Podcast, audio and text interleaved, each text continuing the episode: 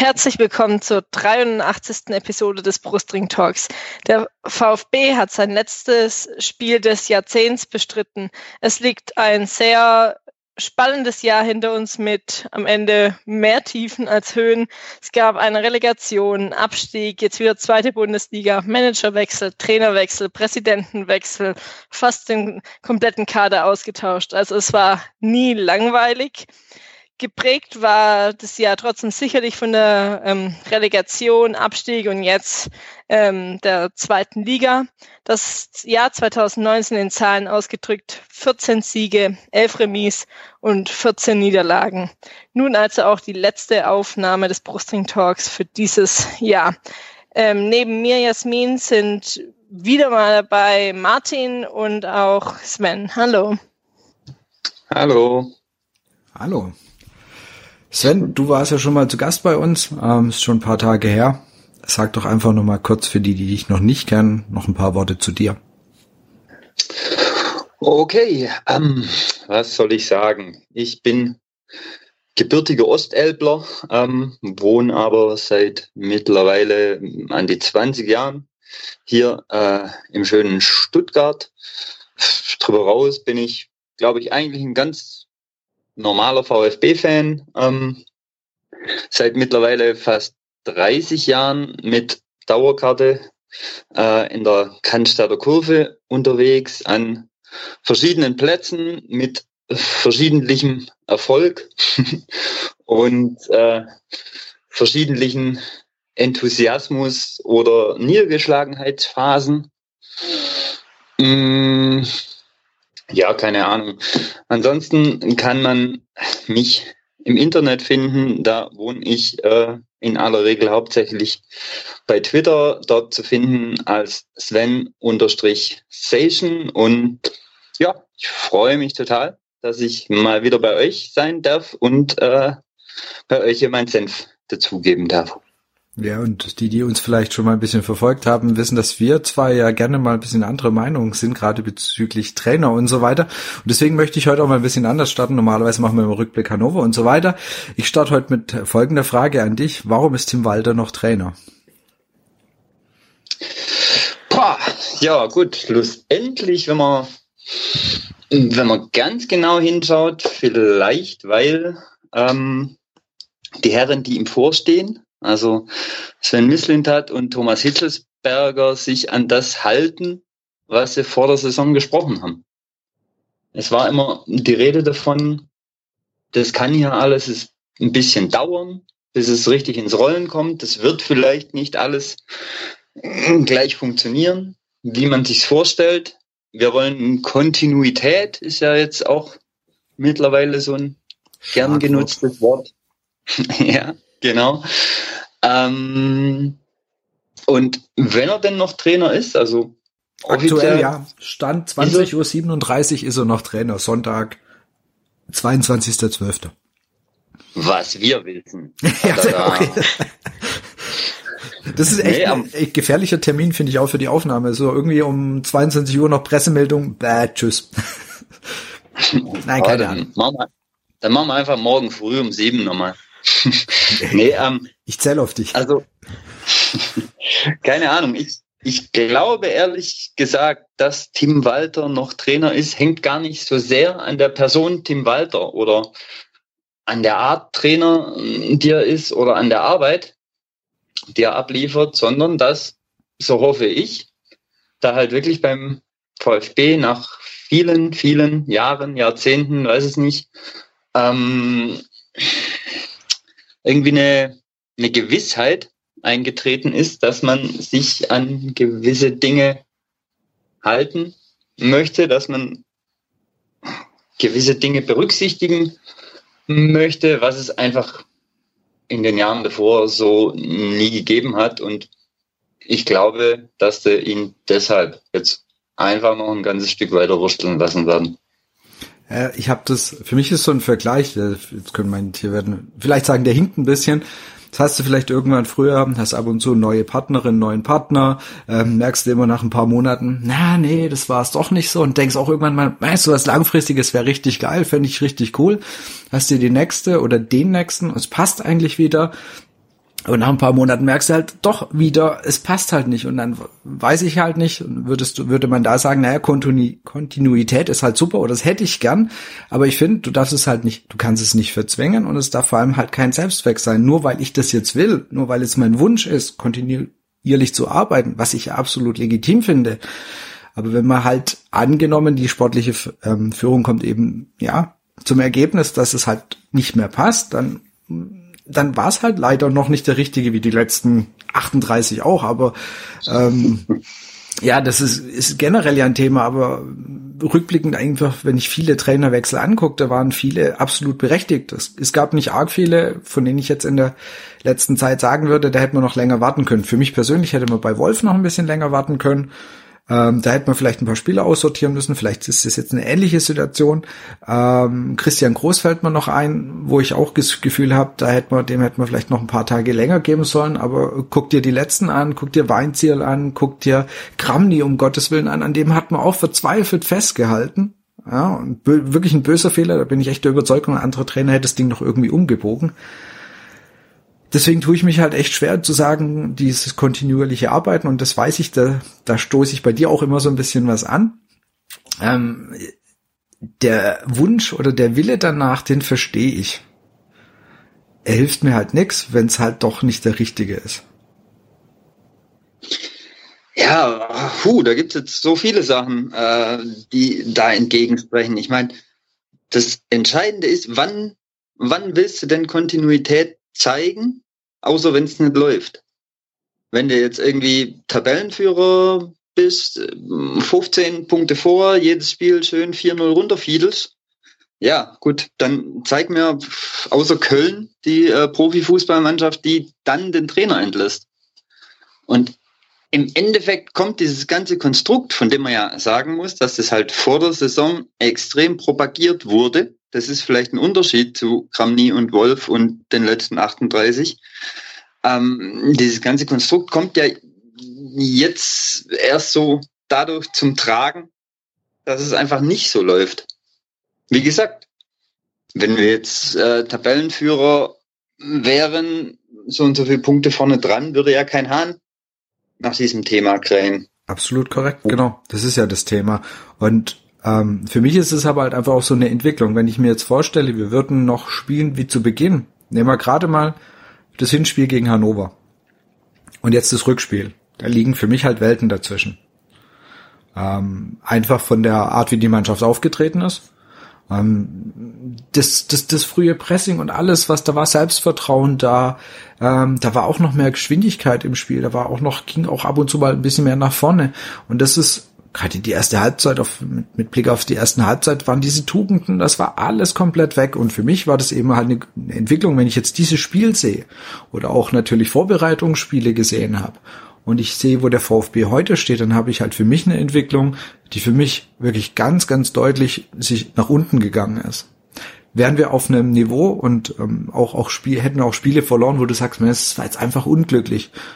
Wen Wiesbaden kann man da mit Sicherheit nehmen. Das ist einfach, das ist, an dem Tag geht einfach alles schief. Ja? Also da, da hättest du wahrscheinlich noch eine Stunde spielen können und jetzt noch zehnmal Latte und Pfosten getroffen. An dem Tag wollte es, sollte es einfach nicht sein. Aber andere Spiele, finde ich, kannst du da halt äh, nicht sehen. Und also Sandhausen, wie du da in der ersten Halbzeit gespielt hast oder wie du da gespielt hast, ähm, Osnabrück und so weiter. Es waren einfach so viele schlechte Spiele und die Entwicklung ist halt das, die, die mich beunruhigt. Und ähm, Kontinuität kann man zeigen, wenn halt finde ich halt trotzdem eine Entwicklung zu erkennen ist. Es kann sein, dass du vielleicht spielerisch okay bist oder besser bist wie wir jetzt und würdest trotzdem mit mit äh, jetzt den sechs Niederlagen auf Platz drei stehen. Aber die Entwicklung, die sportliche Entwicklung, du siehst einfach noch eine, eine mehr in die Richtung, wo es hingeht. Und das ist das, was mir einfach halt aktuell fehlt. Das ist tatsächlich eine seltsame Sache. Also da widerspreche ich dir jetzt äh, auch gar nicht, würde dich überraschen. Nein. ähm, naja, wir haben auch, also die, die ersten Spiele in der Saison haben mir richtig Spaß gemacht. Klar, da hat es auch noch gehakt an der einen oder anderen Stelle. Wir erinnern uns, das war ja alles saumäßig knapp und wir haben schlussendlich die Bude nicht getroffen auf, äh, aus haufenweise Chancen und so. Und irgendwann kam da mal so ein Bruch. Den kann ich mir total schlecht erklären.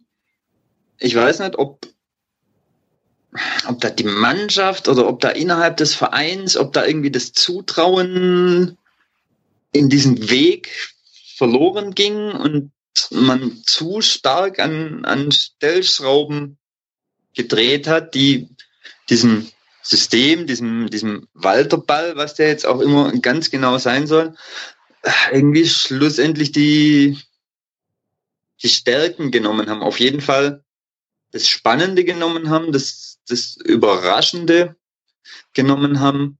Ähm, ich muss aber auch sagen, dass, also ich meine, da ist ja äh, der Fluch der guten Tat. Ich fand es total überraschend, dass es überhaupt schon so gut losging. Also, weil wenn man sich mal vor die Saison zurückerinnert, wir sind relativ kurzfristig abgestiegen, dann hatten wir einen komplett neuen Trainer, einen mehr oder weniger umgekrempelten Kader im Verein hat sich irgendwie äh, haufenweise Sachen äh, umgekrempelt. Du hattest einen Haufen junge Spieler drin, die, von denen man vielleicht teilweise noch gar nicht wusste, ähm, können die mit dem deutschen Profifußball überhaupt irgendwas anfangen und so. Und dafür hat es ja am Anfang echt richtig gut funktioniert. Also mein Gedanke vor der Saison war tatsächlich, wenn wir zur Winterpause noch in der Gegend sind, wo wir so fünf, sechs Punkte an den Aufstiegsrängen dran sind, dann wäre ich eigentlich schon zufrieden gewesen. Auf was ich raus will, dadurch, dass es eigentlich punktemäßig ähm, so super gestartet ist, mh, hm, hat man vielleicht jetzt schlussendlich einen realistischen Punktestand, hat aber immer das Gefühl, dass einem irgendwas verloren gegangen ist unterwegs, wäre es wär's verteilter gewesen, hätten wir am Anfang vielleicht ab und zu mal eher Punkte gelassen und dann im Lauf der Hinrunde nicht ständig gegen, gegen Tabellenletzten verloren, dann wären vielleicht alle viel entspannter jetzt, gerade im Moment. Und es wird halt auch immer der Vergleich gezogen, einfach von vor zwei Jahren. Drei. Also da, und da war ja, drei Jahren, okay, sorry, wo es komplett ähm, ge, ähm, anders angefangen hatte, schon einfach damals die Saison und dann mal trotzdem, sag ich mal, Tick besser dastand und am Ende nicht so viele Niederlagen hatte. Aber am Ende, ja, es ist schwer zu vergleichen, oder es ist ein komplett anderen Kader, komplett andere Liga. Ähm, aber noch eine andere Sache, wo du gesagt hattest, wenn das Vertrauen nicht mehr da sein sollte, dann dürfte er eigentlich auch nicht mehr da sein. Wobei dann auch die Frage ist, von wem ist das Vertrauen nicht mehr da? Nervt es wieder ein, zwei Spieler, ähm, dass sie nicht eingesetzt werden, dass sie nicht mit dem Spielsystem zurechtkommen oder was auch immer? Oder sind es wirklich die Verantwortlichen, die für den Trainer und die komplette Mannschaft und Fußballverein ähm, verantwortlich sind? Also ich könnte mir tatsächlich vorstellen, wenn das nur vereinzelte Spieler sind, die nicht mehr ganz hundertprozentig überzeugt sind von der ganzen Geschichte. Und es ist ja einfach so, also egal ob man jetzt äh, als VfB irgendwie der, der große Fisch in der zweiten Liga ist, ich glaube, im deutschen Profifußball, das ist leistungsmäßig alles so nah beieinander. Wenn die da nur ein, zwei Prozent fehlen, dann kriegst du halt schon Schwierigkeiten. Dann kriegst du halt auch gegen Osnabrück Schwierigkeiten oder gegen Dresden oder, oder egal wen. Und deswegen glaube ich, dass da fast schon so, so leise Zweifel im Hinterkopf irgendwie schon reichen können. Das muss noch nicht mal das äh, viel zitierte, oh, da habe ich keine Lust mehr drauf, äh, Trainer doof irgendwie sein. Also es kann tatsächlich, glaube ich, fast schon so eine, so eine unterschwellige Auswirkung von der ganzen Geschichte sein.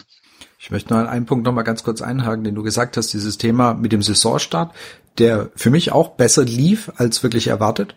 Da haben wir weniger Punkte liegen lassen als erwartet. Und da war wirklich auch meine Hoffnung, dass sie aus diesen ähm, Siegen mit dem er vielleicht nicht unbedingt gerechnet hätte oder dieser diesem sehr guten Punkteschnitt eben mehr Selbstvertrauen rauszieht und dadurch eben diese Entwicklung, die, die du auch angesprochen hast, dass man da eben eine, eine, eine positive Stimmung da mit rauszieht und sich dann eben vielleicht von einem 1 zu 2 gegen Wien, Wien Wiesbaden und das war so ein bisschen schon eigentlich der, der, der Knackpunkt an der, in dieser ganzen Geschichte, weil danach fing es an, nicht mehr gut zu laufen. Und dass man daraus dann ein bisschen mit mehr Selbstvertrauen noch rauskommt, aber das hat sich halt leider gar nicht bewahrheitet. Und dann kann man eben nach diesem Wien Wiesbaden kann man einfach immer mehr die wirklich schwächeren Auftritte dazu. Natürlich hast du auch schon gegen Rostock und gegen Aue nicht sonderlich super toll gespielt, aber wie du sagst, man hat dann eben nicht verloren oder in Rostock halt noch gewonnen. Ähm, und das fehlt uns jetzt halt einfach komplett. Wo ich da teilweise auch echt einen Unterschied noch sehen möchte, wie sie ins Spiel reinkommen oder auch die Halbzeit, wie das dann verläuft. Einfach, ich weiß nicht, wo es dran liegt, am Selbstvertrauen, an der Lust, dass sie dann auch wieder besser und auch erfolgreicher spielen. Und sobald es in der, keine Ahnung, fünf Minute wieder Gegentor bekommt, dass es dann einfach nach hinten losgeht und eigentlich eine komplett andere Mannschaft ähm, auf dem Platz steht. Das mit Sicherheit ganz, ganz interessante ist das Thema wirklich diese unterschiedlichen Halbzeiten. Dieses, ähm, du hast das Gefühl, wir hatten in der äh, Brustring Talk internen Gruppe ähm, kurz uns abgestimmt und dann äh, haben wir gesagt, ja eigentlich müsste wieder gute Halbzeiten und schlechte Halbzeiten. Nur hatten wir den Titel dummerweise schon zweimal, aber es trifft es eigentlich leider halt wieder komplett zu. Und da wirklich auf den Zahn zu fühlen, woher das kommt, dass die erste Halbzeit so oft eigentlich verschlafen wird, ähm, du in den ersten 20 Minuten deine Gegentore fängst und es wirklich fast durchgehend durch die letzten Spiele. Ich glaube, Karlsruhe ein, eins von den wenigen Spiele, wo wir eben nicht so früh ein Tor bekommen haben, aber sonst haben wir fast immer ein frühes Gegentor bekommen. Und zwar nicht nur irgendwie in der, ähm, also wie gesagt, 30., sondern oft in der vierten, in der zehnten, also wirklich sehr, sehr früh. Und das Interessante ist dann oft die andere zweite Halbzeit, die dir eigentlich zeigt, die können das eigentlich noch. Jetzt gerade wie gegen Hannover, da war am Ende auf einmal, da waren so ein paar Ballstaffetten zu sehen, wo du gedacht hast, hey, die können ja doch irgendwie Fußball spielen, da scheinen doch ein paar Sachen zu funktionieren. Und das Interessante ist aber halt immer, habe ich für mich das Gefühl, die erste Halbzeit, die wird komplett verkackt. Dann, dann stellt der Walter um also dann, dann ist es teilweise auch ein Wechsel. Ähm, keine Ahnung, ob er nochmal die Halbzeitpause da nutzt, irgendwie die Leute nochmal wach zu rütteln, aber da denkst immer, warum zur Hölle schafft ihr das nicht von der allerersten Minute? Oder warum zur Hölle musst du deine Aufstellungen eigentlich jedes Mal korrigieren? Und da ist mit Sicherheit, da haben wir einfach ein Riesenproblem zwischen diesem kompletten Leistungsabfall. Spielst du wie gegen Hannover die zweite Halbzeit, auch in der ersten Halbzeit, dann gehen wir da ziemlich sicher als Sieger vom Platz. Aber mit der ersten Halbzeit musst du ja glücklich sein, dass du nicht 3-0 zurücklegst, weil da war einfach, also gefühlt für mich eine, ich weiß nicht, ob es die schlechteste Halbzeit der Saison war, aber es war definitiv eine von den ganz, ganz schlechten Halbzeiten. Und dann fragst du dich immer, wie, was ist da im Kopf falsch? Was ist da in der, in der Aufstellung, in der Spielrangehensweise, da muss es ja irgendwie nicht stimmen und es ist ja nicht nur aus Versehen ein Spiel, das ist jetzt ja wirklich durchgängig durch die letzten, ich würde mal sagen, ja, sechs, sieben Spiele so. Ja, das, das finde ich tatsächlich auch total seltsam. Also ich kann es mir fast nur erklären. Also das kann sich eigentlich nur im Kopf abspielen. Das Ganze. Es kann ja, nicht damit zu tun haben, dass sie irgendwie eine Dreiviertelstunde brauchen, um auf Betriebstemperatur zu kommen oder sonst was. Es kann sich nur im Kopf abspielen und das kapiere ich dann einfach nicht. Ne? Es ist ja nicht so, dass da jetzt eine A-Jugend auf dem Feld steht. Also selbst die Spieler, äh, von denen wir sprechen, die zu den jungen, sozusagen unerfahrenen gehören. Die haben größtenteils schon irgendwie äh, Bundesligaspiele auf dem Buckel, sind irgendwie U, was weiß ich was, Nationalspieler. Ähm, das geht mir nicht in die Birne, dass, dass, dass so eine Truppe offensichtlich es schafft, jedes Mal vorm Spiel sich in so ein, ah ja, wir schaukeln das schon Ding irgendwie reinzuschaukeln. Das ist komisch. Und da muss ich jetzt tatsächlich zugeben, das ist dann schon eine Sache, die ich jetzt ein Stück weit auch dem Trainer ankreide, weil er das eigentlich in den Griff kriegen muss. Also ich kann mir nicht vorstellen, dass die äh, in der Halbzeit jeweils komplett eine Taktik umstellen oder eine, eine Marschroute umstellen und irgendwie die Taktik in der ersten Halbzeit ist, ach komm, wir machen mal langsam und scheiße. Ähm, muss doch irgendwie in, in den Griff zu kriegen sein, verstehe ich nicht. Vorne und hinten nicht. Und es kann auch nicht dieses, ähm, was ja so ein bisschen vor dem Spiel war, spielen sie für den Trainer oder gegen den Trainer, da würdest du überlegen, ja, die ersten, erste Halbzeit haben sie gegen ihn gespielt und die zweite dann für ihn. Das passt ja auch irgendwie nicht. Also das kann nicht irgendwie das Thema sein. Weil dann hätten sie, als wenn sie wirklich jetzt gar keinen Bock mehr auf ihn gehabt hätten, hätten sie in der zweiten Halbzeit einfach so weitergespielt, ne? Also wieso wäre da der Grund da gewesen, jetzt da wieder Gas zu geben? Aber ich sage, was mir halt einfach auffällt, ist, dass es sehr, sehr oft in der zweiten Halbzeit, also zur zweiten Halbzeit, ähm, was korrigiert. Und da frage ich mich halt immer, das kann ja einmal passieren oder zweimal, aber dass du so oft eigentlich ähm, deine, deine Anfangsidee korrigieren musst, äh, dann darf man schon mal fragen, ob du dir mit der richtigen Anfangidee ins Spiel reingehst und wie gut du jetzt deinen Gegner vielleicht doch mal angeguckt hast oder was auch immer. Kommen wir wieder zu dem Thema, uns kann keiner ein Bein stellen. Ne? So nach dem Motto, ist mir eigentlich egal, was die anderen machen. Ähm, wie gesagt, ich, da weiß ich echt nicht, woran das liegt. Ist das ähm, denkt er einfach, es wird schon funktionieren oder die Mannschaft auch, das wird funktionieren, so wie du es gesagt hast. Wobei ich jetzt gerade bei Hannover äh, sagen würde, da sollte man vielleicht nicht mit dem Gedanken reingehen, auch wenn die zu dem Zeitpunkt 14 da waren. Aber da weiß man eigentlich auch, da steht jetzt nicht so, das ist nicht die allerschlechteste Mannschaft eigentlich von der zweiten Liga. Das schaffst du halt, ähm, du hast vorhin die paar Prozent angesprochen, das schaffst du halt nicht, wenn du nur 90 Prozent Leistung bringst. Das reicht halt nicht. Und die erste Halbzeit waren deutlich weniger als 90. Und selbst wenn du mit so einer Einstellung in die Saison gegangen wärst, irgendwann hätte es dann auch mal auffallen müssen. Es kann immer mal ein oder zwei Ausrutscher geben, aber bei der Anzahl von Ausrutschern sind wir jetzt schon auf einem sehr hohen Zähler einfach. Und da muss man einfach schauen, wie das irgendwie behoben werden kann. Und er hat ja auch immer verschiedenste Sachen ausgetauscht. Du hattest auch wenig Kontinuität, dann hat ist immer mal wieder irgendjemand ausgefallen oder war gelb oder rot gesperrt aber trotzdem sollte man genug Spieler haben, die dann auch in der zweiten Liga spielen könnten und auch gut spielen können. Also das sehe ich auch so, wenn du, wenn du da in der Mannschaft mal rumfragen würdest, wird es wahrscheinlich keinen finden, der nicht sagen würde, hey, ich bin eigentlich ein total geiler Fisch, klar gehöre ich in die Startelf. Ähm, von daher muss es von den ersten 15, 17, vielleicht 20 Spielern eigentlich fast egal sein, wenn du da aufstellst. Aber hm, Gut, ist, es, ist es teilweise auch. Also äh, hat ja jeder seine Böcke schon drin gehabt in, in dieser Saison. Aber ja, das, also diese, diese Personalwechsel, das lasse ich nicht zählen irgendwie, weil dafür hat man nicht einen Kader von elf, sondern von, von 20 Leuten. Und ich glaube, das hat halt auch jede Profimannschaft eben absichtlich, weil ja im Endeffekt dieses, es ist eh klar, welche elf am Schluss kicken. Das will ja keiner mehr. Genau. Du brauchst ja eigentlich diese, wenn es geht, Doppelbesetzung von den Positionen. Und ähm, da einfach auch nochmal, weil sehr, sehr oft, finde ich, kommt der Vergleich mit Nürnberg oder mit Hannover. Ähm, nach dem Motto, jetzt guck doch mal, wie schlecht es denen geht. Und äh, die, die würden sich freuen, wenn sie über die Probleme vom VfB sprechen könnten. Also das heißt über den dritten Platz. Aber da muss ich halt auch wirklich sagen, du kannst meines Erachtens halt Nürnberg und Hannover, also die Kader mit dem vom VfB einfach nicht vergleichen. Äh, wir holen uns einen Spieler ähm, für, ich weiß, hat er jetzt nochmal Ablöse gekostet, weil man die Tuka waren. Acht, glaube ich. Acht Millionen, ja. Also mhm. die einzige Zweitligamannschaft, die mal kurz acht Millionen rausgeblasen hat. Und ähm, natürlich sind diese Werte von Transfermarkt mit Sicherheit mit Vorsicht zu genießen, aber eine ganz grobe Richtlinie gibt's ja. Also da ist der Kader vom VfB halt mit über 80 Millionen bewertet, glaube 82 und Hannover und Nürnberg sind um die 40. Also sorry, da, ein Vergleich mit Nürnberg oder Hannover geht einfach nicht. Also da sollten wir einen anderen, das sollte nicht unser Maßstab sein. Und das ist jetzt keine Abwertung von den ihren Mannschaften und, und den, äh, den ihren Kader, aber ähm, wir sollten uns nicht nach denen ausrichten. Gut, wir stehen ja auch besser als Nürnberg und Hannover. Ja, ja, klar, aber weil es oft aber heißt, ja, guck mal, wie weit die unten sind ja. und die, die wären froh, wenn sie unsere Probleme hätten. Da finde ich halt, ja, sorry, ähm, haut nicht hin. Natürlich sind die deutlich unter, unter ihren Verhältnissen. Äh, das ist, das ist definitiv, def, definitiv so. Wir sind halt auch unter, unter unseren Verhältnissen, aber halt nur ein Ticken.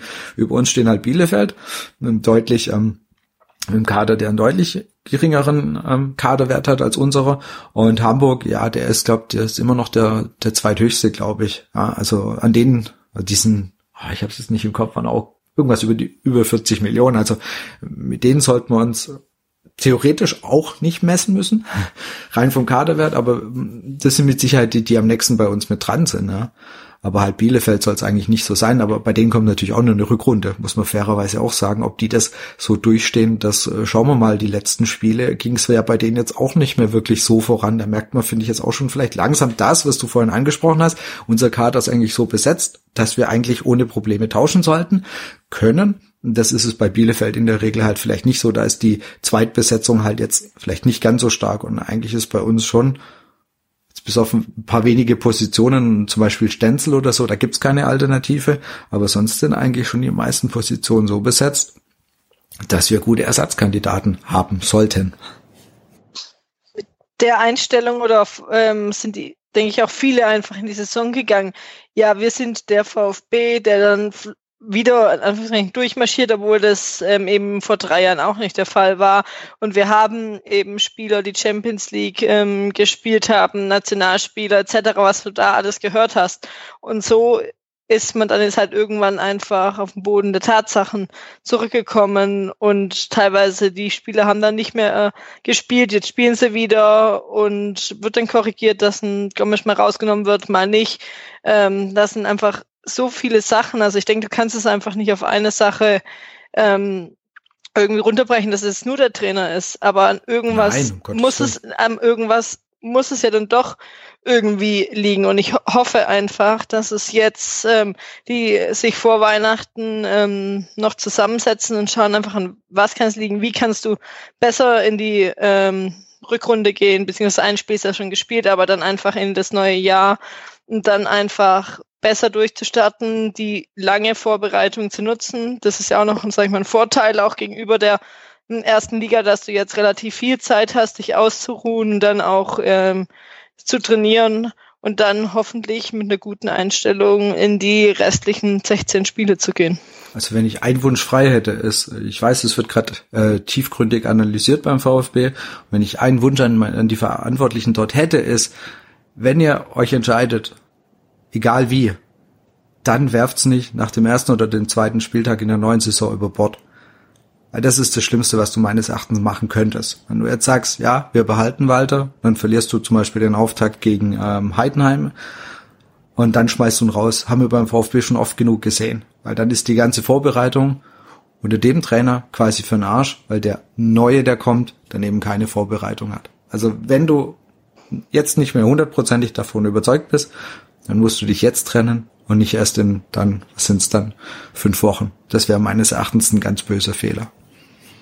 Es würde mich aber auch überraschen, muss ich sagen. Also so das Thema jetzt hochgekocht ist und so wie sie damit umgegangen sind, würde das genau das, was was du beschreibst irgendwie. Wir machen nochmal äh, doch keine sechs Punkte, ja alles blöd, kann ich mir nicht vorstellen. Also ich habe schon den Eindruck, dass es da jetzt irgendwie reflektiert zugeht und dass es dann wohl auch wirklich, so lange bis es gar nicht mehr anders geht, auch durchziehen würden.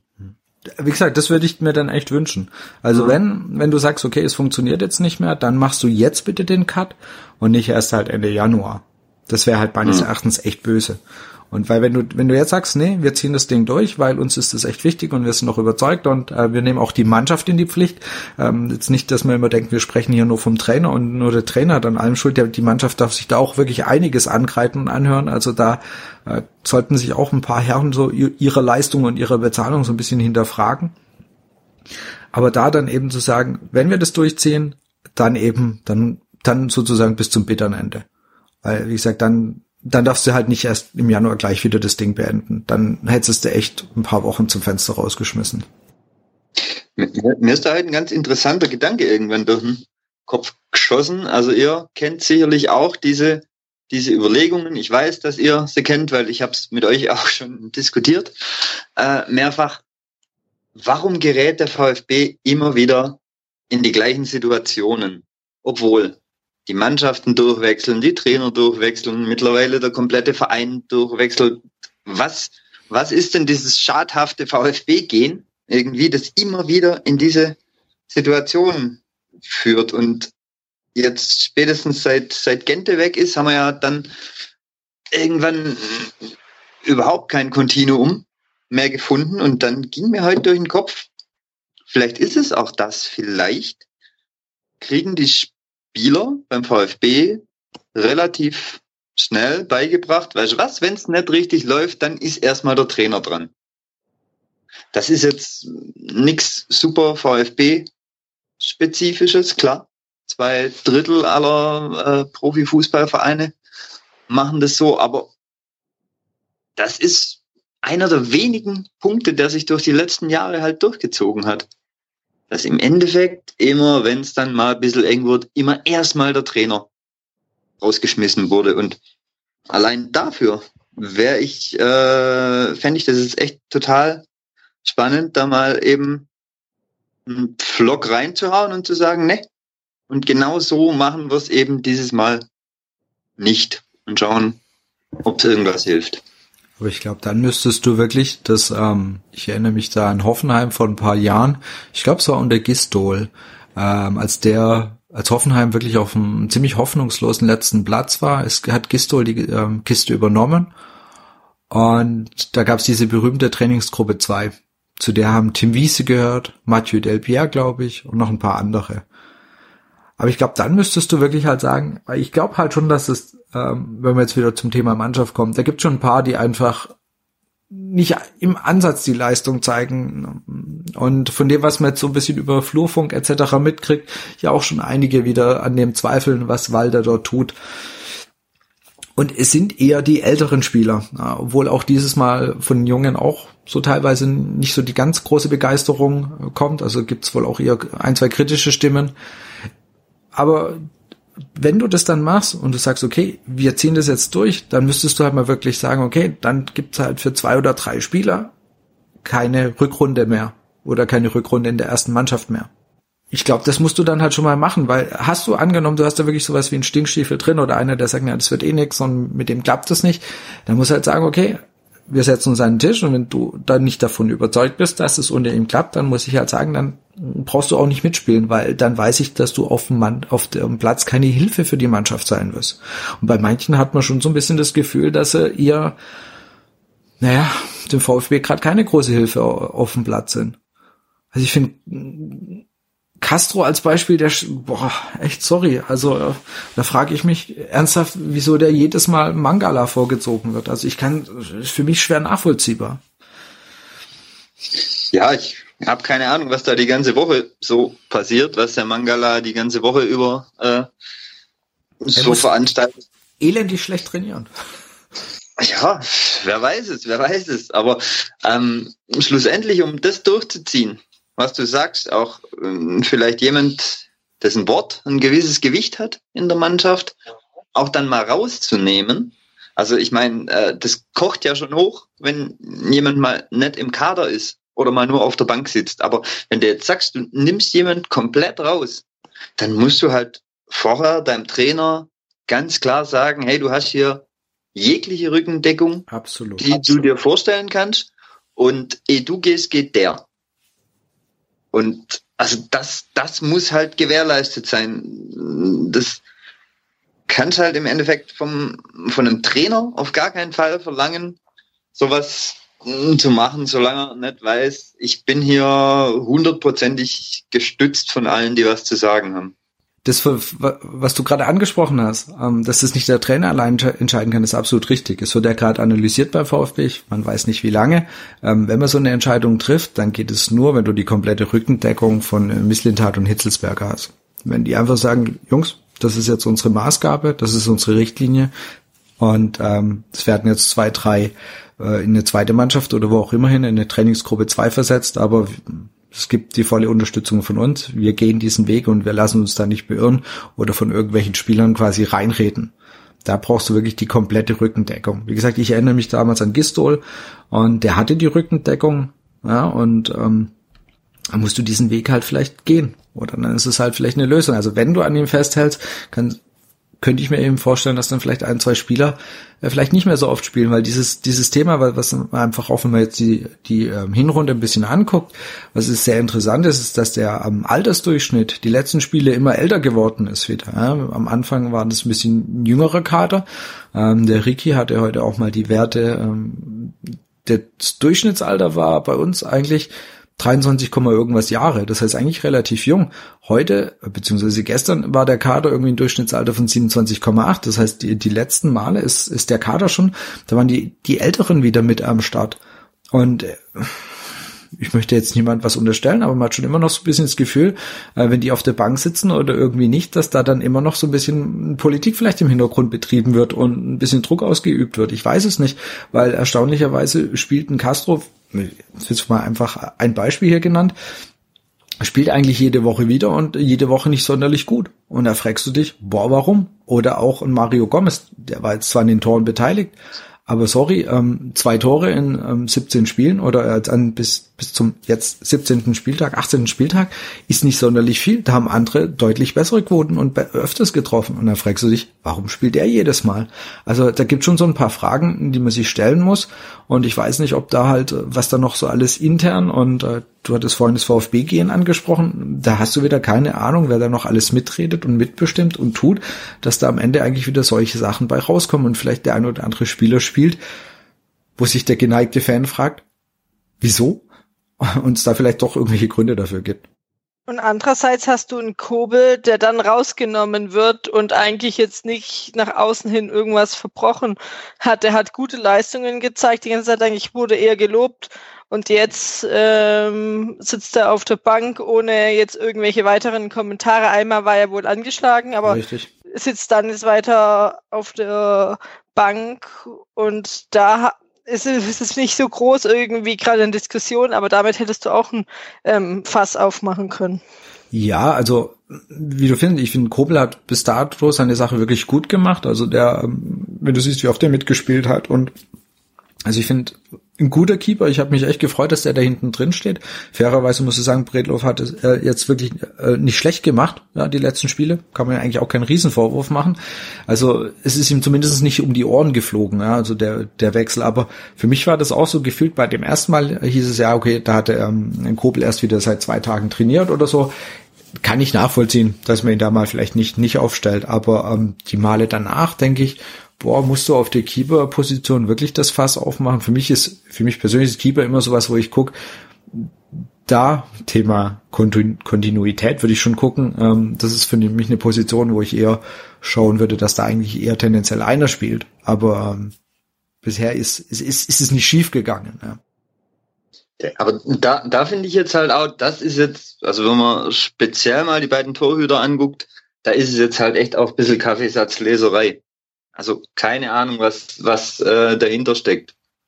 Es gibt so Charaktere, die lassen sich vielleicht eher gern ein bisschen schleifen. Keine Ahnung, ob der Kurbel so einer vielleicht ist. Vielleicht ist der Kurbel auch, also jetzt pure Spekulation. Ich will damit nur sagen, ich weiß es nicht. Vielleicht ist er irgendwann auch zum Trainer gegangen und hat gesagt, ah, Junge, ich fühle mich irgendwie zurzeit nicht oder ich fühle mich unsicher oder es ist gerade ein bisschen viel oder was auch immer. Also es können ja eine Million Sachen vorgefallen sein, von denen wir halt schlussendlich überhaupt nichts wissen. Davon abgesehen finde ich jetzt, was mich, was mich selber überrascht hat, weil ich von dem Bredlo eigentlich keine wahnsinnig gute Meinung hatte, aber ich finde sie nicht wahnsinnig weit auseinander und jetzt auch nicht so, dass man nicht sagt, wenn da ein Torwart wechselt ist, aufgrund einer Verletzung und der macht seine Sache, echt gut, finde ich die jetzt nicht so weit auseinander, dass man nicht auch sagen kann, ja, Junge, dann kannst du jetzt bis zur Winterpause das Ding mal noch fertig spielen oder so. Ja, wie gesagt, muss ich auch sagen, also der war jetzt die letzten Spiele, das war echt, das war okay. Also kann ihm jetzt keinen Vorwurf machen. Also wie du sagst, ich hatte bei ihm auch eher das Gefühl, also ich sehe, oder ich sehe auch immer noch Kobel eigentlich als einen etwas vollständigeren Keeper an, aber er hat jetzt ähm, den letzten Spielen seine Sache jetzt nicht nicht unbedingt schlecht gemacht. Also ist nichts, was man ihm jetzt groß vorwerfen könnte. Aber eigentlich sind wir da jetzt auch, wenn es vielleicht jetzt wirklich Trainingsleistungen sind, wo wir nicht dabei sind, aber auch was im Anfang der Saison öfters der Fall war, dass über Trainingsleistungen du dich in Kader spielen konntest oder auch in die Startelf spielen konntest, egal welchen Namen du hattest oder wie gut du gespielt hast. Und das war einfach anfangs eine Stärke, wo jetzt gefühlt dann etwas abgenommen hatte, wo aber dann eben halt auch die ganzen Karten oder Sperren und ähm, Verletzungen noch dazwischen kamen. Ja, und dann dieses, ähm, jetzt nochmal, um auf dieses Thema vom äh, Sven vorhin zu kommen, mit diesem, was passiert da beim VfB oder warum, warum haben wir jedes Jahr eigentlich immer wieder dieses gleiche Drama? Also es gibt so ein paar, paar Aussagen jetzt gerade von Kämpfen nach dem, nach dem Spiel, wo ich denke so, hm, hm, ein bisschen mehr würde ich da schon erwarten, wo er gesagt hat, ja, der Platz hat so schwer gemacht und da waren noch so ein paar andere Aussagen dabei, die ich jetzt nicht wirklich, also das hat für mich schon eher sowas mit so bequem und wegreden und schönreden zu tun, wie wir es lang gehabt haben.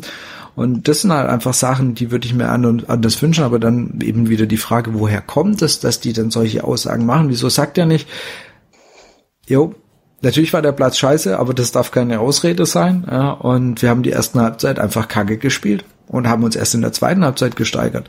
Aber halt so, ja, nach dem Motto, der Platz, der liegt nicht unserem, lag nicht für unser Spiel oder war nicht gut. Äh, sorry, ihr habt in der ersten Halbzeit überhaupt nicht gespielt. Da ist der Platz einfach keine Ausrede dafür.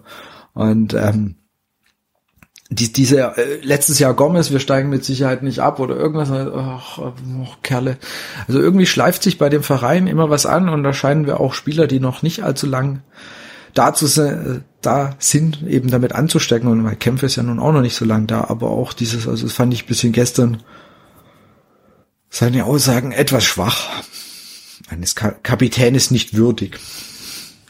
Wo, wobei man dazu sagen muss, also ich könnte mir vorstellen, dass das von Verein zu Verein gar nicht so wahnsinnig unterschiedlich ist. Der Unterschied ist einfach nur, also Punkt A, die kriegen einfach jetzt mittlerweile alle drei Minuten irgendein Mikrofon unter die Nase gehalten, sprich, die müssen auch die ganze Zeit irgendwas sagen. Punkt B, das sind ja jetzt nicht zwingend alles irgendwie Atomphysiker oder so. Also es muss auch nicht immer das äh, Schlauste sein, was aus diesen Köpfen rauskommt.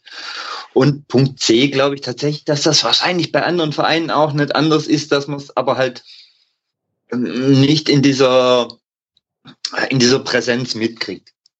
Ganz einfach.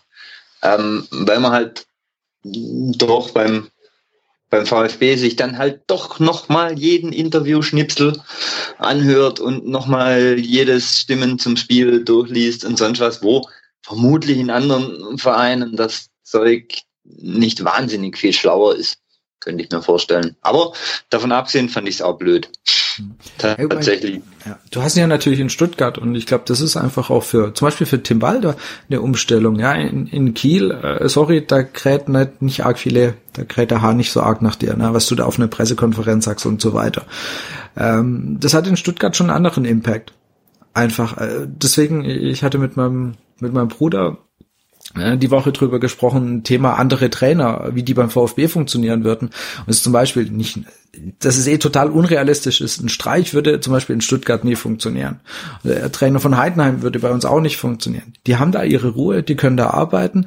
Und ich glaube, in Stuttgart ist, da gebe ich dir recht, ist schon, also ist auch ein bisschen anders. Also ich glaube, da hast du einfach größere Aufmerksamkeit, du hast eine größere Fanbase und dadurch natürlich werden dir manche Wortschnipsel mit Sicherheit natürlich auch eher mal auf Twitter und so weiter eher halt durch die Mangel gejagt. Das mit Sicherheit.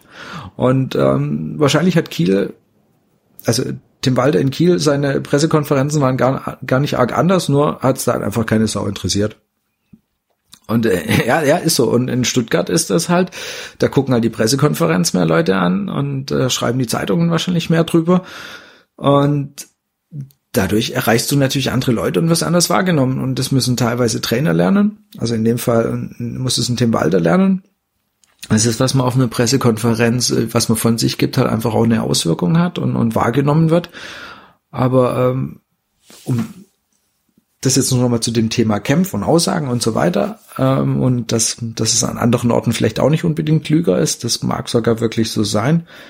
Aber was mich dann wirklich antreibt, ist diese Frage, um auf dieses Thema, dieses VfB-Gehen zurückzukommen. Man hat immer das Gefühl, der VfB als Verein schafft es nicht, die Leute zu ihrer Höchstleistung anzuspornen. Und irgendwas muss da der ganze Verein nicht genug ausstrahlen. Also du schaffst es irgendwie einfach nie, ähm, dass die Leute eigentlich immer übers Limit gehen, dass die, vielleicht strahlt es der ganze Verein nicht aus. Ich weiß es nicht.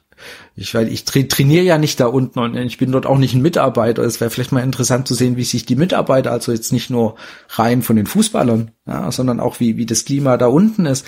Das heißt, ähm, bist du da, ähm, wirst du da, hast du eine Umgebung, in der du das Gefühl hast, ja, ich pack das und, und ich kann mehr geben und ich ähm, gehe auch mal auf die 110 Prozent, um ein Ziel zu erreichen. Dazu müssten wir mal wirklich vielleicht mit, mit einem Mitarbeiter, also wie gesagt, nicht Fußballer sprechen, wie denn dort das, das, das generelle Klima ist, wie sich ähm, Menschen dort unten aufgehoben fühlen. Weil irgendwie, das finde ich, geht mir einfach seit Jahren ab, dass die Leute an ihr Limit oder drüber rausgehen. Also diese Leistungsbereitschaft. Vielleicht zahlen wir einfach zu gut ernsthaft. Ja, keine Ahnung. Vielleicht, vielleicht fehlt es uns an an Argumenten irgendwie ähm, vielversprechende Spieler zu uns zu kriegen. Dann packen wir halt nochmal irgendwie 20 Prozent obendrauf. Super, sind die zufrieden, unterschreiben ihren Vertrag, finden es geil und sind dann aber halt irgendwie safe, sage ich mal, und müssen halt nicht auf diese 110 Prozent gehen, weil sie einfach schon einen Vertrag haben, der ihnen eigentlich schon, sag ich mal, ein gutes Auskommen auch ohne 110 Prozent beschert. Keine Ahnung. Du meinst zum Beispiel im Unterschied, angenommen, du, du spielst bei, ähm, jetzt mal Sandhausen bei Heidenheim, wo du weißt, ja, ich muss da eigentlich wieder irgendwann weg, weil äh, wenn ich mal richtig gut Geld verdienen will, das werde ich nicht in Sandhausen, das werde ich nicht in Heidenheim tun oder an, bei anderen Vereinen, sondern ich muss da einfach ein bisschen mehr Gas geben, um vielleicht den nächsten Schritt zu gehen. War das so, so die Grundidee? Zum einen das, wäre eine Möglichkeit. Das andere ähm, ist ja, glaube ich, noch so eine, so eine Schere zwischen, zwischen was ist Grundgehalt und was ist erfolgsabhängig. Jetzt könnte ich mir vorstellen, dass du einen Spieler natürlich eher köderst, wenn du sagst, das ist erfolgsabhängig, das machen wir jetzt gar nicht so, du kriegst bei uns gleich mal ein Bombengrundgehalt. Und dann will ich ja nicht unterstellen, dass die sich alle sofort auf die faule Haut legen und so, aber da bin ich dann wieder vorher, wo ich, wo ich vorher war mit dieser engen Leistungsdichte und dass da vielleicht ein, zwei Prozent in der Birne halt schon einen Unterschied machen können. Und diese ein, zwei Prozent fehlen dir halt vielleicht, wenn du eben nicht diesen, es ist dann zwar ein finanzieller Anreiz, schade drum, aber schlussendlich wird es vermutlich darum gehen am Ende. Ähm, und wenn du diesen finanziellen Anreiz dann auch nicht mehr hast, wenn wir hier die drei Punkte holen, dann äh, geht es dieses Jahr doch nach Dubai. Ähm, und, und ja, vielleicht fehlt das dann einfach ein kleines Stückle und vielleicht macht dieses kleine Stückle in dem Bereich halt schon einen Unterschied. Ich glaube, also wir sind uns definitiv einig, es ist nur eine, eine Großgemengenlage, die du halt da hast. Also es ist einerseits, es ist Mannschaft, es ist Trainer, es ist Umfeld, aber wie du eben sagst, das Erstaunliche ist wirklich, man hat bis auf Fritzle mittlerweile echt komplett alles ausgewechselt. Ähm, ich glaube, wir hatten schon irgendwann mal gesagt, wahrscheinlich ist Fritzle irgendwie dieses ähm, Bad Vibe irgendwie, das das Ding, was, was die komplette Aura im, beim VfB zerstört, wobei es eigentlich auch nicht sein kann, Fritzle ist seit 93 da, in der Zeit sind wir immerhin noch einmal Pokalsieger und einmal Meister geworden. Also er kann nicht, er kann nicht ganz schuldig sein. Vielleicht ist der Hermann Ohlicher. Aber der ist, ah, der, nee, der ist noch da, stimmt. Scheiße. jetzt, wo du sagst, ja. Aber ähm, auch wenn wir jetzt schauen, wer es lösen kann, ist halt die Frage auch in dem Fall, du solltest jetzt, äh, es wird gesagt, mit Walter ähm, kann man nicht 100% in die Rückrunde gehen, aus was für Gründen auch immer. Es ist schwierig, dann jemand zu finden, der auf einmal dann alles super macht. Klar, man ist vielleicht wieder VfB, vielleicht kriegt man mal wieder eine VfB-Rückrunde, dann läuft alles, aber dann fangen wir die gleiche Diskussion im, Im Herbst, wieder, im Herbst oder wann genau. auch immer wieder an oder wenn es blöd läuft, auch im April oder so auch immer. Also das ist ja auch die Sache, wenn jetzt viele vielleicht nach einem neuen Trainer schreien, ähm, wer soll es besser machen? Und du bist eben halt auch VfB Stuttgart nicht mehr mit dem Ruf wie vor zehn Jahren und spielst es in der zweiten Liga und als äh, Trainer würde ich mir auch vielleicht dann zweimal mehr überlegen, zum VfB zu gehen oder nicht. Auch wenn, wie wir schon gesagt haben, vielleicht die, der andere Verein dann halt eher andere Macken hat oder auch ähnlich. Also wenn ich ehrlich bin, ich würde als Trainer nicht zum VfB gehen. ehrlich, also da ist wenig Anreiz da ehrlich gesagt zum VfB zu gehen. Weil wenn du einfach genau siehst, wie es die letzten Jahre gelaufen ist, ja, ob man da so großartig Bock drauf hat, weiß nicht. Und als Sprungbrett kannst du es auch nicht sehen. Ähm, die Trainer, die bei uns waren, sind danach jetzt alle nicht mehr so richtig gut auf die Beine gekommen wenn ich mir das gerade so überlege. Also ähm, das kann mit Sicherheit nicht äh, das Ziel sein, dass du sagst, ja geil, ich bin beim VfB und danach mache ich den nächsten Schritt. Das dürfte so Felix Macker als letzten geklappt, bei, äh, bei dem als letzten geklappt haben.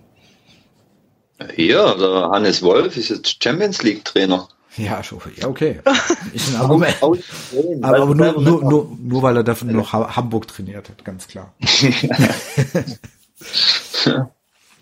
Ähm, wir, haben, wir haben jetzt ein bisschen auch schon über, über, über die äh, Mannschaft gesprochen, ähm, wir haben über Trainer gesprochen, relativ wenig über das Spiel, aber irgendwie ist auch ein bisschen so ein Rückblick auf die, auf die Hinrunde. Ähm, Kader. Insua wird uns ja verlassen, wurde ja auch schon vom VfB kommuniziert. Insua selbst war ein bisschen schneller auf Instagram und hat sich schon von seinen ganzen argentinischen Mitspielern verabschiedet.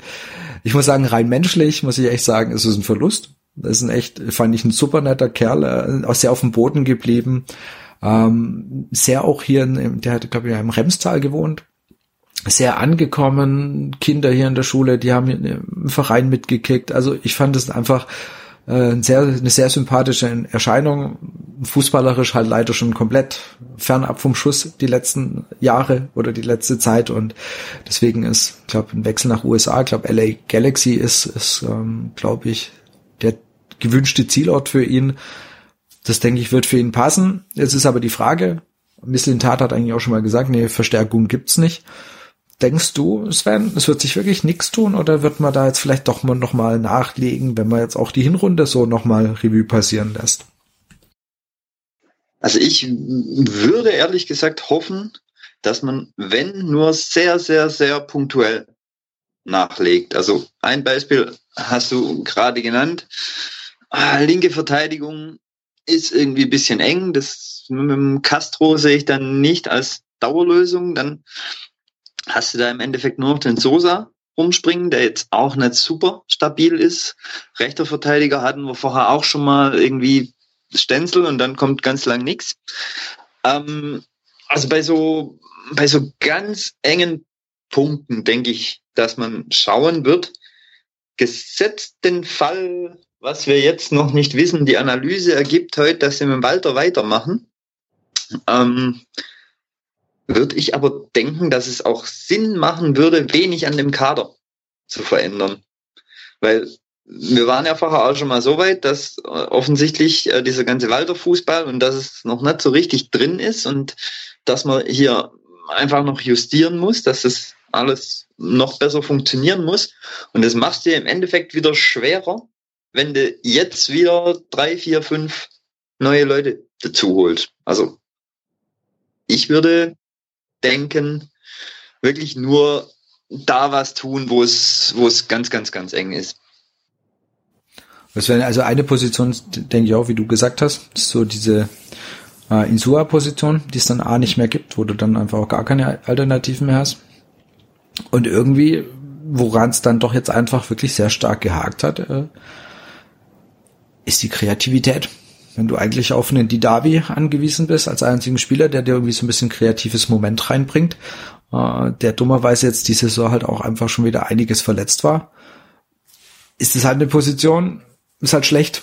Wenn du auf ihn angewiesen bist, er öfters verletzt ist, ist halt die Frage, muss ich in, für das Thema Kreativität oder den überraschenden Moment man hat ja gesehen, was die Davi kann, wie jetzt gegen Hannover, ja, der, der Pass auf ähm, ähm, Gonzales, das war, das kann er, ja, aber die Davi ist halt nicht immer da. Und dann hast du eigentlich gerade gefühlt niemand, der das spielen kann oder halt komplett hinter seinen Erwartungen zurückbleibt. Äh, Thema Clement, ja, der eigentlich ja in Paderborn eher so Sachen gemacht hat, aber bei uns halt wieder leider überhaupt nicht, wo wir wieder bei dem Thema wären.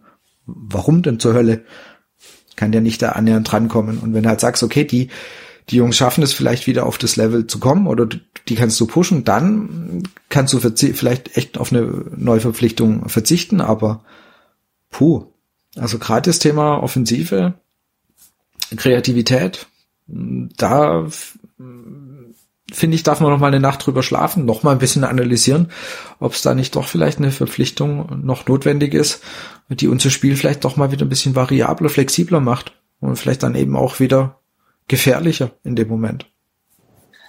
Ist halt aber eine total schwierige Position. Zum Absolut. einen. Da also kriegst die, du nie, niemand für 2,50.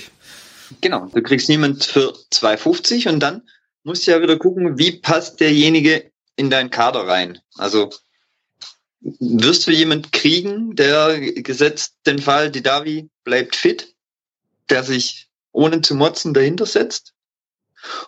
Oder nimmst du jemand, der direkt vor die Davi gesetzt wird? Was macht das wieder mit der, mit der Mannschaft, mit der Stimmung, nachdem der Didavi jetzt ja auch so intern so ein bisschen gehypt wurde? was ist mit den Leuten, die das nominell spielen können, aber es eben vielleicht noch nicht so auf die Rille kriegen? Siehe Clement, äh, ich weiß nicht, ein, ein Massimo kann vielleicht in diese Richtung gehen, ein Förster, naja, vielleicht nur mit, mit Abstrichen. Und also tendenziell sind wir im Mittelfeld eh voll. Dann das ist richtig. Ja. Müsstest du, dann müsstest du überlegen, ob auch in die andere Richtung noch was passieren muss. Also da jetzt einfach noch mal genau. jemand Hochkarätiges dazu zu packen, fände ich gefährlich. Hm. Ich meine, aber das spricht ja auch nichts äh, dagegen, den einen oder anderen vielleicht halt ähm, auch abzugeben, mit dem es halt einfach nicht gepasst hat. Ja. Oder der halt doch nicht reinpasst. Ja, weiß nicht, was ein ASK Siba denkt, ob der jetzt sagt, ja, Leute, zweite Liga, jetzt geht's mir doch ehrlich gesagt ein bisschen auf den Sack. Ich würde jetzt doch lieber gern wieder ein bisschen höherklassigen Fußball spielen. Also ich denke, mit solchen Sachen musst du ja auch noch rechnen. Das kommt dann ja im Winter wieder. Diese Diskussionen werden wieder aufkommen. Gefühlt war der nicht so happy, dass er noch ähm, die Runde hier begonnen hat. Mal gucken, was sich im Winter tut. Und jetzt habe ich dich unterbrochen, Jasmin. Sorry. Nee, das wollte ich ähm, sagen. Also das man jetzt ja auch schauen muss, wer vielleicht doch irgendwie geht oder auch Anfragen bekommt oder doch irgendwie vielleicht doch ähm, irgendwo höherklassig spielen kann als in der zweiten Liga. Und dann lässt du tendenziell die Spieler ja auch eher gehen, wenn du dementsprechende Angebote bekommst und auch Ersatz. Und ich kann mir jetzt eben auch halt nicht vorstellen, dass ähm, Hitzesberg und Missintat jetzt gar nichts gemacht haben ähm, und da auch geschaut haben, wen man auch irgendwie ähm, holen könnte. Es ist zwar komplett ruhig bis jetzt zu dem Thema, aber das wird dann sicherlich nach Weihnachten oder spätestens im neuen Jahr auch dann aufkommen. Bin ich mir auch sicher. Da werden wieder, äh, seien es nur Gerüchte, aber ich kann mir schon vorstellen, dass der ein oder andere Spieler bei einer, bei einer Anfrage nicht ganz abgeneigt ist. Und die, die man vielleicht, wo man jetzt sagen wird, das wäre vielleicht ganz gut, wenn wir uns da Gehalt und Leistung sparen könnten, die kriegen halt dummerweise mit Sicherheit keine Anfrage. Das ist, ist halt immer so ein bisschen das Thema. Ich muss aber auch sehen, dass die Jungs, die jetzt äh, irgendwie die Anfragen kriegen, nach denen wir uns dann die Finger lecken, also puh, also so richtig die Millionenbringer sehe ich da im Kader irgendwie hm. nach also, dem halben Jahr jetzt auch nicht mehr unbedingt. Ja, sag mal, so ein Askasiba, der wird nicht für, egal was kommt, aber der wird nicht für unter 10 gehen. Ja, also das, das ist ja, ja. das mit Sicherheit. Also das heißt, weißt, der ist für mich halt so ein Kandidat, der der fraglich ist, weil wie gesagt, ich weiß nicht, wie, wie der reagiert, wenn der eine sinnvolle Frage äh, Anfrage bekommt, nicht wieder irgendwie zurück nach Argentinien, sondern keine Ahnung, vielleicht sucht irgendwo in Italien irgendwo einer auch nochmal äh, Verstärkung fürs Mittelfeld. Dann könnte ich mir schon vorstellen, dass der nicht so ganz abgeneigt ist.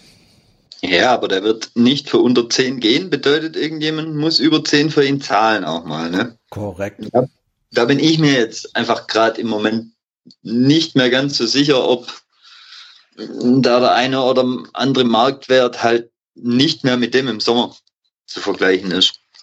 Das ist leider richtig, sag mal so, ihre Marktwerte haben sie alle nicht gesteigert. Aber keiner.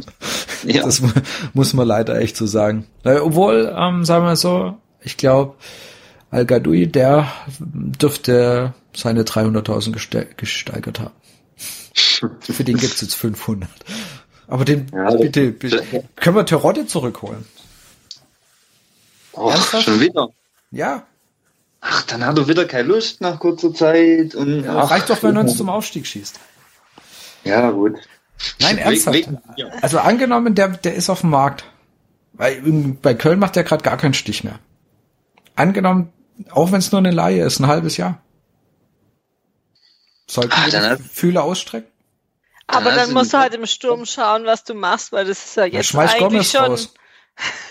Ja, Entschuldigung. Den, den kauft, der muss das Gehalt auch noch zahlen, den kauft er jetzt auch keiner mehr ab. Also das ist wegen, also Sturm an sich ähm, im Vergleich eben, wenn man halt doch wieder sagt, ähm, wie damals in der zweiten Liga, Sturm hinkt deutlich hinterher, obwohl du nominell eigentlich die besseren äh, Stürmer hast, wo du erwarten könntest, dass die auch treffen. Aber komm, Karotte macht dir zehn Kisten in der Rückrunde. Ich schwöre. Also wenn, wenn, wenn, wenn das passiert, wenn Terodde kommt und in der Rückrunde 10 plus Kisten macht, dann äh, lasse ich mich von euch ungefähr in einem Jahr nochmal einladen und singe hier alle Strophen von St. Martin. also nee, ich bin echt gespannt, ob er auf den Markt kommt. Also ob ähm, Köln drüber nachdenkt, ihn abzugeben. Also wie gesagt, so die letzten Wochen macht er echt gar keinen Stich mehr. Ich habe das Gefühl, und der Gistol ist ein bisschen raus. Und äh, ich glaube nicht, dass er in die erste Liga wechselt. Und dann könnte halt die zweite Liga wieder eine Anlaufstation sein. Und wie gesagt, wenn es nur eine Laie ist für ein halbes Jahr, ich weiß nicht. Also es sollte er irgendwo verfügbar sein. Ich würde zumindest mal danach gucken, ob er noch mal Bock hat, in Stuttgart aufzuschlagen. Schreib's gleich mal Hitzelsberger. Ja, mach ich. Hallo Thomas. Holst du der, der macht es. Du hast leider deinen einzigen Wunsch vorher schon irgendwie für irgendwas Scheiße. anderes verballert. Ah, okay. Dann, dann, ja. dann mach du, Jasmin. ähm, sonst, wie gesagt, stimme ich auch dir zu. Sven, ich würde auch nicht allzu viel tun. Also ich würde nicht allzu viel äh, Verpflichtungen da machen. Das macht keinen Sinn. Da müssten auch echt die Abgänge kommen. Aber vielleicht kriegt man eben für die, für die linke Seite noch irgendjemand. Weil das ist mit Sicherheit gerade die mit den wenigsten Alternativen, mit den wenigsten Optionen, die wir haben. Ja, wobei mir der Sosa gut gefällt, muss ich sagen. Also ich würde eher gucken, da in äh, Backup-Bereich mhm. zu gehen. Ja, nicht genau. ihm vorzusetzen. Nee, also ich finde gerade letzte Woche hat es gut gemacht und äh, gestern war er ja wohl leider auch wieder ein bisschen krank, angeschlagen, irgendwas, weswegen er auf der Bank saß. Aber trotzdem, also angeschlagen auf der Bank, aber halt trotzdem dabei. Aber der war für mich einer der ähm, ja Positiverscheinungen im Spiel gegen Darmstadt, ja, also definitiv. Mhm. Und aber scheint mir auch so manchmal so ein bisschen so dieses schludrige Talent zu sein. Also oh, ich habe jetzt geil gespielt und dann gefühlt kann ich mich wieder ein paar Wochen da drauf ausruhen, wo wir wieder bei dem Thema Leistungsgesellschaft und VfB wären. Hm, aber wenn, wenn der mal so, so eine Leistung wie gegen Darmstadt einfach über ein paar Spiele konservieren würde, wäre das echt, ähm, ist der da echt ein verdammt guter Kicker auf der Seite. Wo, wobei man vielleicht noch gucken muss, ob er wirklich linker Verteidiger ist. Ne?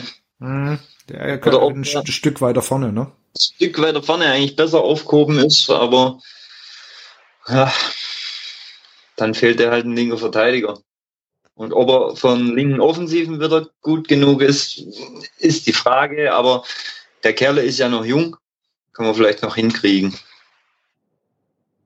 Ja, und sonst auch, also Tendenz würde ich eher sagen, dass wenn mehr Backups noch kommen würden, weil wenn du jetzt wirklich einen Spieler haben möchtest, der gleich in der Startelf spielt, musst du dementsprechend halt auch nochmal in die Kasse greifen und da weiß ich nicht auch, wie es momentan aussieht, weil im Sommer hat man ja schon relativ viel ähm, auch bezahlen müssen. Klar, man hat doch paar bisschen was vom, für Pavard gewonnen, aber auch gerade Gehaltsgefüge. das Gehaltsgefüge ist jetzt ja auch noch nicht Zweitliga-Durchschnitt. Also ist auch noch ein bisschen drüber. Nein, und also wirklich tatsächlich nochmal der Punkt, dass sie immer alle betont haben, dass wirklich diese Art von Fußball, die sie spielen möchten, das haben auch Spieler in Interviews betont, dass das auch nichts ist, was du von jetzt auf gleich irgendwie drin hast. Und von daher ist halt die Frage, selbst wenn du jetzt jemand holst, ob der in den zwei, drei Wochen, die er dann vielleicht hat, überhaupt in dieses ganze Konstrukt reinfindet. Und Von daher halte ich es nicht für sehr vielversprechend, einfach viel zu machen eher vielleicht Spieler, die jetzt einfach den Anschluss irgendwie ein bisschen verloren haben. Karasor hat ja anfangs auch deutlich mehr gespielt, noch besser. Dass man solche vielleicht dann eher wieder versucht, dann noch mehr einzugliedern und da die, die ähm, Leistung versucht zu steigern. Ja, aber halt auch so ein Paradebeispiel, wie, wie, wie du quasi innerhalb von der Hinrunde so komplett von eigentlich ja gesetzt und erweiterter Arm des Trainers auf dem Feld und so weiter und so fort halt bis zu wer bist du? sitzt du gerade auf der Bank, sitzt du auf der Tribüne. Ähm, das da einfach auch nicht gepasst hat, auch da, also dieses, hat er jetzt nicht er gesagt, aber wir machen jeden Spieler etwas besser, Ach, trifft halt bei uns mal leider nicht die Bohne zu. Bei uns ist leider echt bisher in der Saison auch wieder jeder ein Stück schlechter geworden. Und das ist halt äh, der Mannschaft anzugreifen. Und es ist natürlich, finde ich, aber halt auch einfach leider dem Trainerteam anzugreifen. Es hat sich für mich kein einziger Spieler verbessert. Keiner. Mmh. Komm, Gegenwehr. Ja. Abstrich, kleiner, kleiner Abstrich, da muss man allerdings auch ein paar Wochen rausrechnen. Ich finde, dass der Gonzales schon teilweise eine andere Nummer ist, als er letztes Jahr war.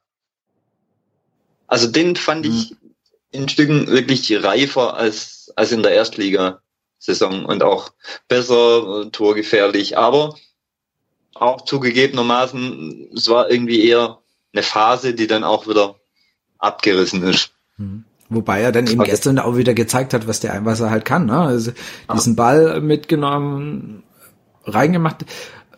Wenn halt, wenn er halt öfters genau diese, diese Zielstrebigkeit hat, die geht ihm manchmal so ein bisschen ab und die Zielgenauigkeit vor allem.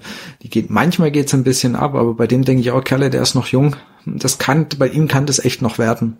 Also da habe ich schon noch so ein bisschen Hoffnung.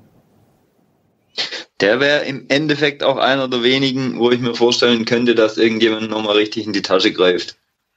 Mhm. Meine, immerhin, äh, der ist immerhin in der Rückrunde zum ersten Mal bei der argentinischen Nationalmannschaft, A-Nationalmannschaft aufgelaufen. Also das darf man auch nicht außer Acht lassen. Ja. Jetzt nicht, dass er da großartig aufgefallen wäre, aber er ist es immerhin. Ne? Also er kann sich immerhin argentinischer Nationalspieler schimpfen. Wohl, beim VfB werden Nationalspieler gemacht, klar. Absolut. in Frankreich, Argentinien, bei uns läuft's. Selbst Molinaro ist beim VfB damals Nationalspieler geworden. Aber bevor wir jetzt dahin ähm, abgleiten, ähm, noch zwei Tipps hätte ich von euch ähm, gerne. Einmal ist Walter bis zum Ende der Saison Trainer und ähm, steigt der VfB auf, beziehungsweise auf welchem Platz landet der VfB am Ende? Sven, fang doch du gleich mal an. Ja, also bei mir ist es äh, relativ einfach. Ich sage ja und eins.